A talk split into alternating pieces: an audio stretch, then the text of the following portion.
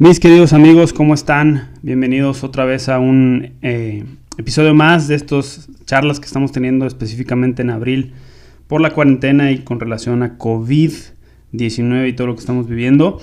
Hoy es 19 de abril y toca eh, Proverbios 19 y estamos con este eh, serie de Quiero Sabiduría, donde el propósito es pues adquirir más sabiduría a través de los proverbios, de los 31 proverbios que vienen en la Biblia y a través de ellos pues poder tomar mejores decisiones tanto durante la cuarentena como pasando la cuarentena.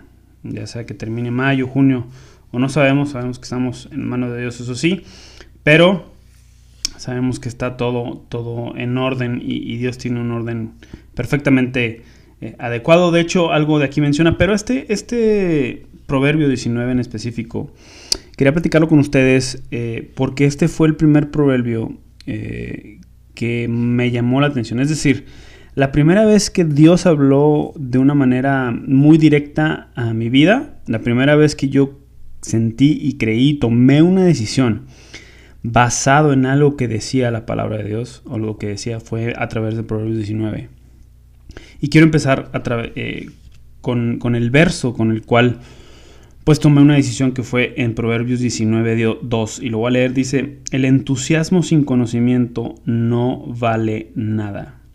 La prisa produce errores. Luego repito, el entusiasmo sin conocimiento no vale nada. La prisa produce errores. Y el motivo por el cual fue el primer proverbio o la primera forma o la primera vez en que Dios habló a mi vida muy en específico para tomar una decisión.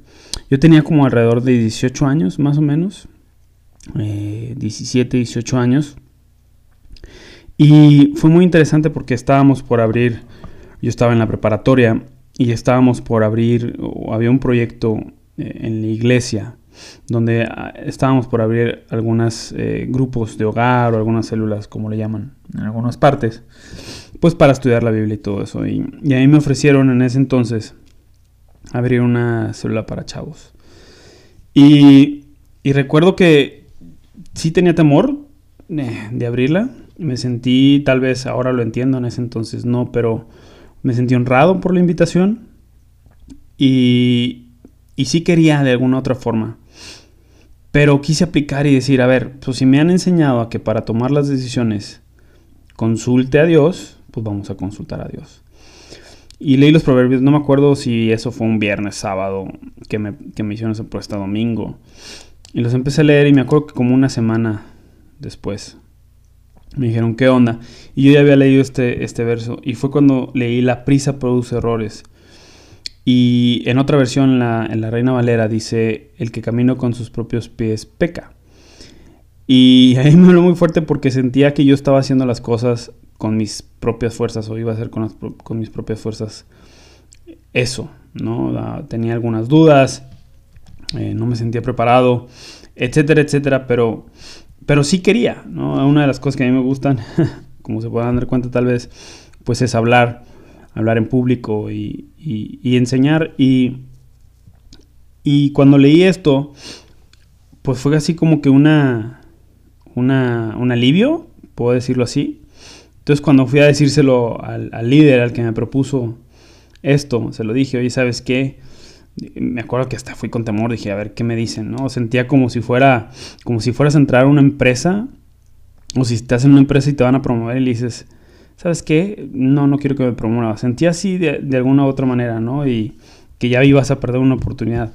Sin embargo, lo hice y dije, no, no, no, no, no puedo. Le empecé a leer en los proverbios también que, hay que pedir consejo, entonces pedí consejo a mis padres, en ese momento estaba pues, muy chavo, eh, no tenía mentores ni nada, entonces busqué el consejo de mis papás y, esto fue la confirmación, este, este verso en específico. Y, y cuando lo dije, pues sí sentí así como que, híjole, ¿cuál va a ser la reacción? La reacción fue un, ah, está bien, un poco, sí sentí un poco de decepción, porque se esperaban que lo hiciera. Sin embargo, no lo hice, pero te puedo decir que hubo una respuesta correcta, o sea, hubo un resultado correcto a esto. Meses o años después, empecé con, un estudio, un grupo de chavos en, mi casa en aquel entonces en Monterrey. Y cuando lo empecé, después de esto, te estoy hablando a lo mejor un año o dos años después de esto, que yo creía que ya estaba un poco preparado, y lo digo con toda humildad, de los grupos que yo tenía en hogar eran de los grupos, yo tenía como alrededor de 12 o 13 personas. Y, esos, y, era el grupo que mayor crecimiento, o de los grupos que mayor crecimiento tenía. Entonces, no quiere decir que no hubiera tenido crecimiento, o si hubiera desobedecido y hubiera empezado antes, y si hubiera aceptado ese momento la invitación, no hubiera crecido como tal. No sé, pero lo que sí sé es que obedecí en ese momento algo que yo consideraba que iba a ser algo con mis propios pies, que era algo que llevaba prisa y esa prisa podía producir errores. Entonces lo que dije fue, cálmala mi chavo, ¿no? O sea, vámonos a llevarla tranquilo, llevémosla tranquilo y vamos a hacer las cosas con paciencia y haciéndolas con sabiduría. Digo, te lo digo ahorita sí, pero en ese momento no sabía que había que hacer las cosas con sabiduría o hacer las cosas de una, una forma u otra. Sin embargo, las, las hice y punto y lleve a cabo esto. Entonces, se produjo, creo yo, en base a esta decisión basada en un consejo de sabiduría que viene en Proverbios 19.2, pues algo que, pudo, que, trajo bendición a mi vida, ¿no? O sea, y, lo he visto, ¿no? Y, he visto muchas veces también, hace algunos años, aquí en Guadalajara, me invitaron a, una estación a, tener un programa de radio, eh, el cual duró escasos, creo que tres meses o algo así, muy poco si no es que menos, eh, por algunos problemas, pero bueno, no, es el tema. Pero el chiste es que me acuerdo que nos estaban presionando para sacar, para sacar, para sacar. Y yo, la verdad, como fue la primera vez que Dios me habló, yo creo que esa, por eso he tomado yo eso mucho y, trato de hacer o no hacer las cosas con tanta prisa porque no quiero producir ningún error. Voy a tener errores, de eso estoy consciente y eso lo aprendí después, pero trato de minimizarlos tratando de reducir las cosas por prisa. Ahora no quiere decir que las hagas rápido, que no las hagas rápido. Hay que hacer las cosas rápido, pero andar alterados y con prisa y todo eso puede producirte más errores, entonces hay que estar más al, tiro o más vivo para ver que no hay otro tipo de errores o que no se generen otro tipo de errores después. Entonces eso es como, como un, un ejemplo muy vivo de lo que ha sido para mí tomar en cuenta el consejo de estos proverbios y llevarlos a cabo. Ahora, hay muchas cosas que llaman mi atención aquí, que vienen siendo como un refuerzo de lo que he venido hablando, lo que hemos venido hablando, sobre todo con, en, el, en el pasaje anterior, en el capítulo anterior, que es el verso 8 y lo quiero conectar con el 20. Dice, adquirir sabiduría es amarte a ti mismo. Recálcalo esto, subráyalo en, el color, en tu color favorito, pero adquirir sabiduría es amarte a ti mismo. Entonces conectémoslo, imagínate. Jesús dijo que la Biblia se resumía o la ley se resumía en ama a tu prójimo como a ti mismo. Entonces, si tú adquieres sabiduría, es amarte a ti mismo. Por lo tanto, al adquirir sabiduría, también amas a los demás. Repito, tú al adquirir sabiduría te estás amando a ti mismo, por lo tanto estás amando a los demás. Y qué importante es esto. Adquiere sabiduría porque esto es amarte a ti mismo. Los que atesoran el entendimiento prosperarán. Y yo te hago la pregunta, ¿tú quieres prosperar? ¿Realmente estás listo? ¿Quieres prosperar? ¿Quieres ser próspero en todos los caminos que haces, en todos tus emprendimientos, en todo lo que haces? ¿Sabes qué? Atesora el entendimiento.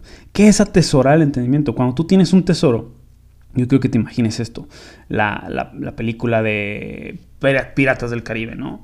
Todo mundo está en búsqueda del tesoro y cuando lo encuentran, ¿qué hacen? Lo atesoran, es decir, lo guardan para sí mismos y hacen lo que sea. Se han ido hasta guerras, peleas, luchas para que nadie se los gane.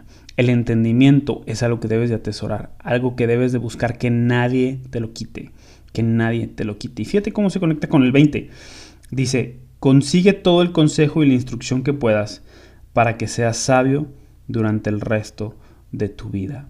Es decir, ¿cómo puedo adquirir esa sabiduría que me haga que me ame, que haga que me ame a mí mismo? Consejo e instrucción y consíguela toda la que puedas. Siempre está en búsqueda de ese consejo, de esa instrucción, para que seas sabio toda tu vida, por lo tanto vas a amarte a ti mismo y por lo tanto vas a amar a los demás. Vas a amar a los demás. Qué interesante esto. Esto me deja como resultado que O sea, tenemos que buscar la sabiduría, tenemos que buscar la inteligencia de constante, de siempre, de siempre estar buscando, buscando, buscando, siempre en cada momento. Y hay otros versos que me llaman la atención, que son muy aplicables. Y al final voy a terminar con el verso que quiero aplicar el día de hoy. Fíjate, el 3, el 11, perdón, dice, las personas sensatas no pierden los estribos. ¿Cuántas veces has perdido los estribos durante esta cuarentena? O durante este, eh, ¿cómo se llama? Este, eh, sí, la cuarentena del coronavirus o inclusive antes de esto, en alguna situación en el trabajo, en la familia. ¿Cuántas veces has perdido los estribos? Entonces, para cambiarlos a, ser sensato, tenemos que no perder los estribos. o sea, perder los estribos es pues salirte del camino correcto, ¿no? Esos son los estribos. Y luego fíjate lo que dice, sigue diciendo el 11, se ganan el respeto pasando por alto las ofensas. Las personas sensatas no pierden los estribos y se ganan el respeto pasando por alto las ofensas. Y este punto número dos es algo que yo compartía en una conferencia hace como cuatro años, eh, donde me invitaron a hablar un poquito y hablé sobre el perdón, la importancia del perdón. Y, y hablaba sobre un concepto que yo le llamé el corazón de teflón. Y creo que eso es algo que, tenemos que poner en práctica hoy más en día con nuestra familia, con los que vivimos actualmente, con los que nos deben o algo. De hecho, habla algo acerca de la deuda, ahorita voy a hablar de eso. Pero tenemos que tener y practicar un corazón teflón. ¿Qué es un corazón de teflón? Si tú has visto, si tú has eh, mandado tu coche, no sé, cualquier otro, o si has visto el concepto del, del teflón, de hecho algunos sartenes tienen teflón es para que no se le peguen las cosas, ¿no? Para que el polvo no se pegue y tú lo puedas quitar fácilmente, para que la comida no se quede pegada al, sartén después de haber sido pasada por fuego en el sartén, cualquier tipo de comida, entonces la puedes quitar fácilmente, se quita la grasa fácilmente, se quita la lluvia fácilmente de tu coche o de cualquier otro eh, metal o superficie donde se le haya aplicado teflón. Y eso para mí es, ser, es el corazón de teflón donde pasas la ofensa por alto, porque cae una ofensa a tu cofre del corazón, cae una ofensa al sartén de tu corazón, pero tú tienes la facilidad de quitarlo fácilmente, porque pasas por alto la ofensa. Entonces tienes un corazón teflón. ¿Y qué te lleva a eso? ¿Qué te hace tener un corazón de, teflón? ¿Cuál es la consecuencia de tener un corazón de teflón? Que vives una vida mucho más libre, porque la ofensa lo que hace es poner barrotes en tu vida que te causan estar en una prisión. Te ofende una persona y haces una prisión. ¿Qué quiere decir? Que creas un distanciamiento no solo social, sino emocional, físico, espiritual, ¿verdad? Con esa persona. Entonces, todos los que te ofenden, vienen a tu vida y es una cárcel. ¿Y sabes qué? Generalmente no es el que ofende el que está en la clase, en la, cárcel, perdón. Porque muchas veces, o la mayoría de las veces, el que ofende, el ofensor, ¿sí? a veces ni se da cuenta que ofende a la otra persona.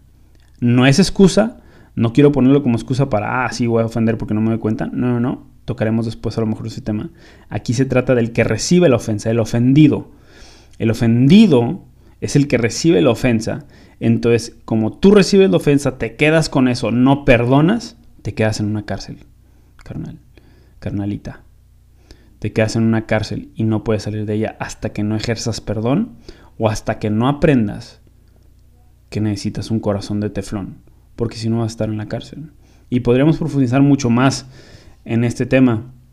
Podemos leer un pasaje eh, en el Nuevo Testamento donde viene una situación similar, donde hace una comparativa Jesús del reino de los cielos, que es semejante a una persona que es ofendida, sin embargo no perdona. Entonces dice que lo primero que hagas, inclusive antes de ir a dejar tu diezmo o ser caritativo o lo que tú quieras, vayas y pidas perdón, porque si no, no vale nada. Entonces, y, dice, es, es igual, el, el estar ofendido es igual a estar en una cárcel, es estar en prisión. Entonces, que necesitamos pasar por alto la ofensa. Pasar. Hoy te quiero invitar a que pases por alto ofensas. A que si te están ofendiendo o alguien te ofende, tu hijo, tu hija, esposa, esposo, mamá, papá, tío, tía, abuela, con quien sea que estés viviendo, pasando estos tiempos de encierro en casa, estos tiempos bizarros, como decía Timmy Ost en, otro proverbio, eh, pues que dejes pasar por alto la ofensa y que continúes. Tal vez duela, sí, pero perdona. Perdona y continúa y sigue adelante en ese aspecto. Te dejo ese reto.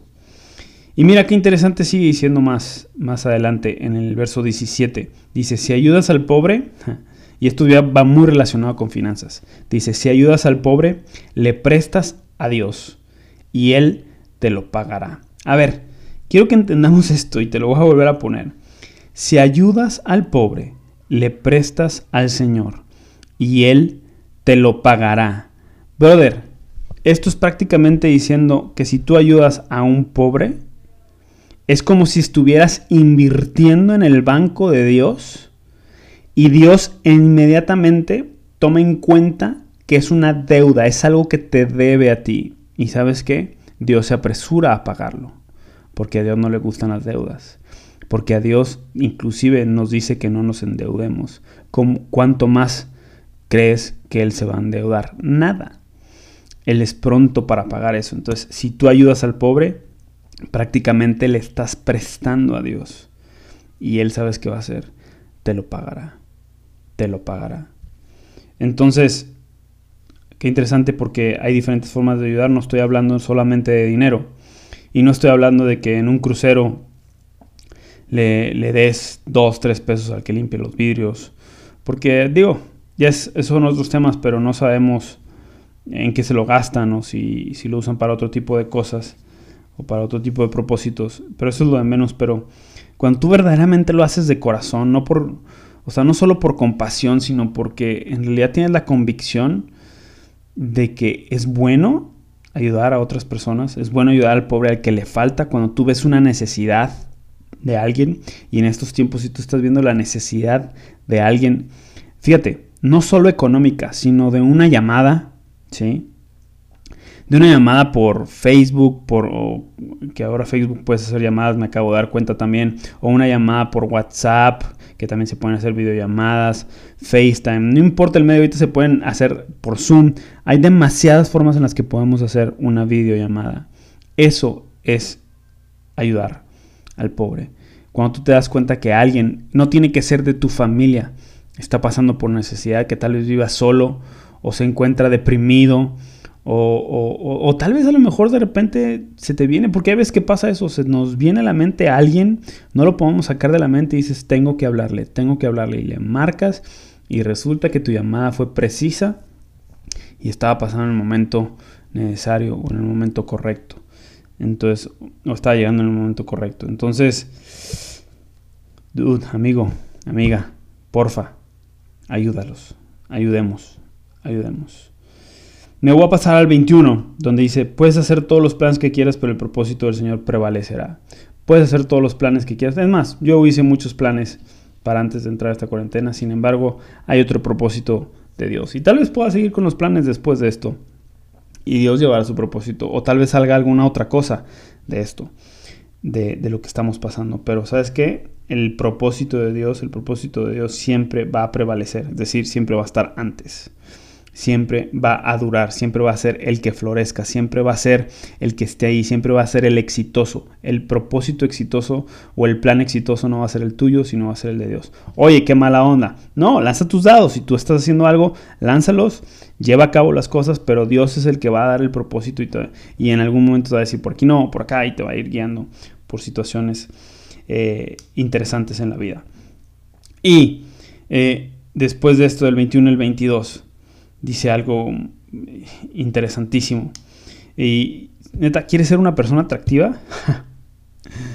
Te hago esa pregunta muy sinceramente y muy abiertamente. Yo creo que todos queremos ser atractivos de alguna parte. Y fíjate lo que dice mi versión. Dice, lo que hace atractiva a una persona es su lealtad. Lo que hace atractiva a una persona es su lealtad. ¿Quieres ser atractivo? Y no me refiero físicamente, porque hay mucha gente que no sé si te ha pasado que dices, es que esa persona tiene un no sé qué, tiene algo distinto, tiene algo que tiene, me contaba un amigo una vez que, que él estudió fuera del país, en un, en un, país europeo, hace ya algunos años, algunos ayeres, más de, más de 13, 14 años. Y, y mientras estaba allá, él, él, conocía a Dios y todo. Y mientras estaba allá, una de las cosas que le sucedió fue que una chica de, de, otro país, que ni siquiera, o sea, era otro país europeo, que también estaba estudiando ahí en ese país, pues como que le empezó a llamar la atención mucho y,